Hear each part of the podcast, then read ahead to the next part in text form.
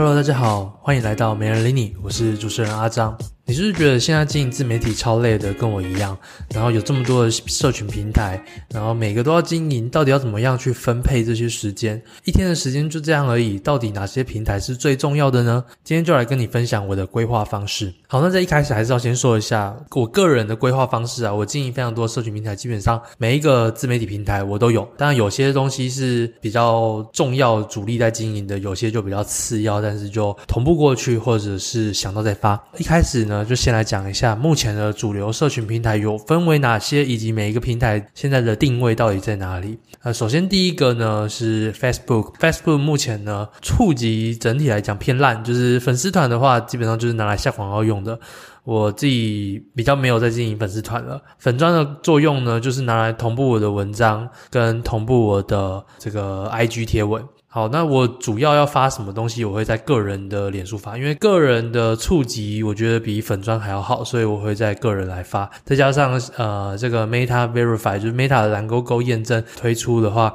呃，粉砖是没办法申请，目前呢，个人可以申请，所以我就是先以个人申请蓝勾勾来去经营。那主要的话就是分享一些文字内容为主，就是个人的心情啊，或者是最近的投资啊，自媒体经营什么，反正就是跟个人有近期的感触有关的。好，那再来是 IG，IG 目前我觉得还是蛮重要的，因为台湾普遍几乎还是人人都有 IG，尤其是年轻人。呃，当然现在有一部分转往小红书了啦，可是 IG 还是占。一大部分，只是说，IG 现在的定位就是另外一个 TikTok，就是短影音，就是你发图文基本上很难呐、我觉得现在图文真的是很难，因为图文的这个触及时间可能三天就结束了，短影音的触及时间可能到一个礼拜、两个礼拜，甚至一个月都还有可能还活着。所以以触及的时间长短来说，绝对是短影音。然后再来，现实动态也算是呃蛮不错的一个转换方式，以及有很多厂商也都是从 IG 过来，所以我觉得假设。这可以的话，能经营 IG 的短影音都去经营，然后去经营自己的铁粉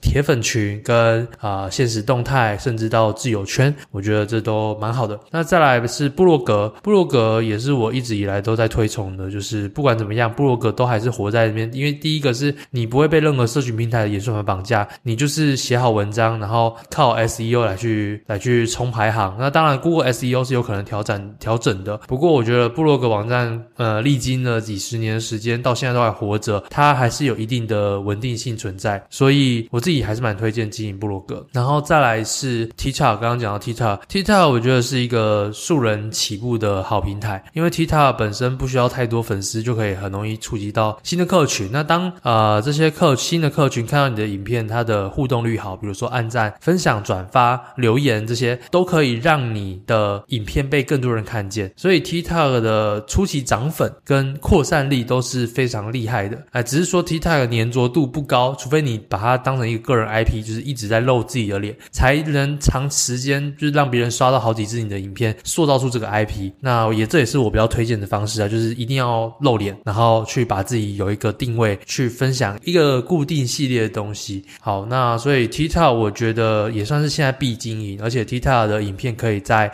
IG Reels、跟 Facebook Reels 还有 YouTube Shorts 这几个平台一起共同经营，所以你拍一个短影音，其实在各个平台都可以同步，甚至同步到小红书也都没有问题的。那再来是啊、YouTube 好了，YouTube YouTube 的话，我觉得目前来讲开始有被短影音吸食掉了。对，YouTube 是有降低的，只是说 YouTuber 还是蛮好赚的。如果说你的定位做得好，也就是说现在 YouTube 有点像是一个起头，没有这么容易。但是你当到了比如说几千破千之后，你可能就会开始慢慢起色，变成说 YouTube 现在可能要有一定的资源啊。第一个是你影片的品质要拍得好，然后再来第二个是你的市场可能是很专精的。比如说最近我就很看到 所谓的这个诈骗起手式，就是说哦，开始我被诈骗了。然后他就开始分享，比如说他的本业，比如说有人是我被诈骗了，然后开始他本本业是什么房仲啊、代销啊，那有人是我被诈骗了，然后本业是电商啊等等，反正现在人人都有一个被诈骗的经验嘛，所以 这是一个近期我看到一个行销方式啊，对，因为诈骗就在台湾是蛮蛮火热的，就是我被骗多少钱。好，那再来平台的话，可能还有像是嗯这种。群组型的，比如说像赖群啊、Telegram 啊，那这个我觉得就是比较次要啦。当你的外部的频道做得够好的之后，你再来去经营这种内部的这种铁粉圈，我觉得慢慢的引导过来。所以目前的主流平台应该就算是这些。那当然还有一些延伸啊，比如说 IG 转换过去到 Threads 上面。那 Threads 上面，呃，我自己觉得没有到一定要去经营的必要性，但是它也是一个囊若铁粉群的方式。好，那再来还有 Twitter。Twitter 的话，它比较这个领域比较特别一点。Twitter 的陌生触及其实也是非常好，只是说上面你的定位要很明确，就是说它上面目前啊，以台湾来讲，上面的第一部分就是黄推，就是色情相关的。那第二部分就是你讲比较辛辣的东西，辛辣议题在其他平台可能会被 ban 掉，那你 Twitter 讲就 OK。然后再来第三部分，你可能是加密货币、币圈相关的、投资相关的，或者是科技最新科技相关的，这些是 Twitter 比较多受众的一些主题啦，那我自己觉得 Twitter 也不是属于人人都要经营的，它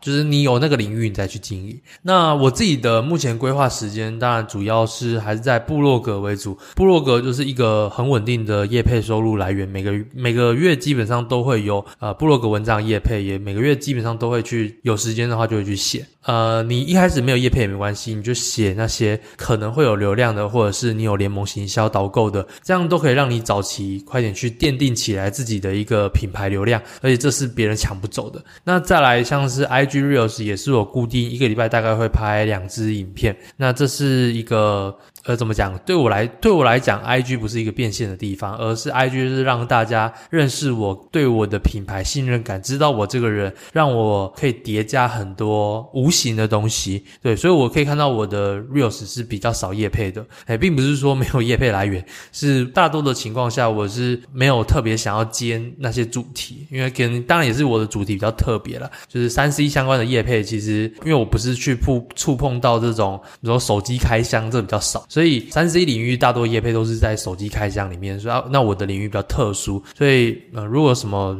在做软体、做 App 的相关的厂商可以来找我。所以我的心力就是放在部落格跟短影音。那短影音做出来之后，在刚刚讲的 IG、TikTok 跟 YouTube、Facebook 都会去同步发，然后再来有时候发一点个人的东西在个人脸书。那这些个人脸书有可能会转发到 Twitter 或者是 Threads 上面。所以目前这大概是我的方式啦。我目前的规划分配大概这样。那布洛格的写的时间大概通常是一两个礼拜会写一篇文章，然后在 Reels 大概拍摄通常可能是两三天的时间可以蹦出，包含到规划，然后拍摄、剪辑。跟确认等等上字幕上架这些，当然这部分有我是有请外包啦，就是不是说完全都是我自己在做的，我是有外包人员，也有公司员工，但是我的公司员工就是呵 只有一位而已，正式员工只有一位，大多都还是外包平台。好，那最后就来分享说，如果说你觉得社群平台很多，不知道怎么经营，我还是推荐你经营一个长流量跟经营一个短流量社群。长流量的话，就是在 YouTube 跟部落格去选一个，我是说长影片、长影片跟长文去写选。一个，然后再来是短流量，短流量就是时间比较短，没有这么长周期的话，那就是 IG、Facebook、TikTok 这几个可以选，当然还有 YouTube Shorts 也算是。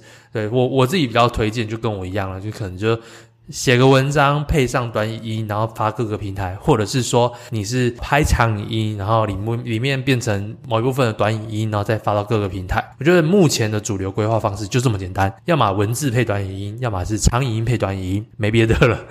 图文基本上已经被淘汰了，觉得在现在就是要拍影片，那你不拍影片，就好好去写文章，跟别人竞争那些这种慢性跟比较老旧的市场。好，那就感谢你今天收听。如果有任何问题，都可以在 Apple Podcast 留下五星评论，跟你问题，我会挑选之后在之后回答你的问题哦。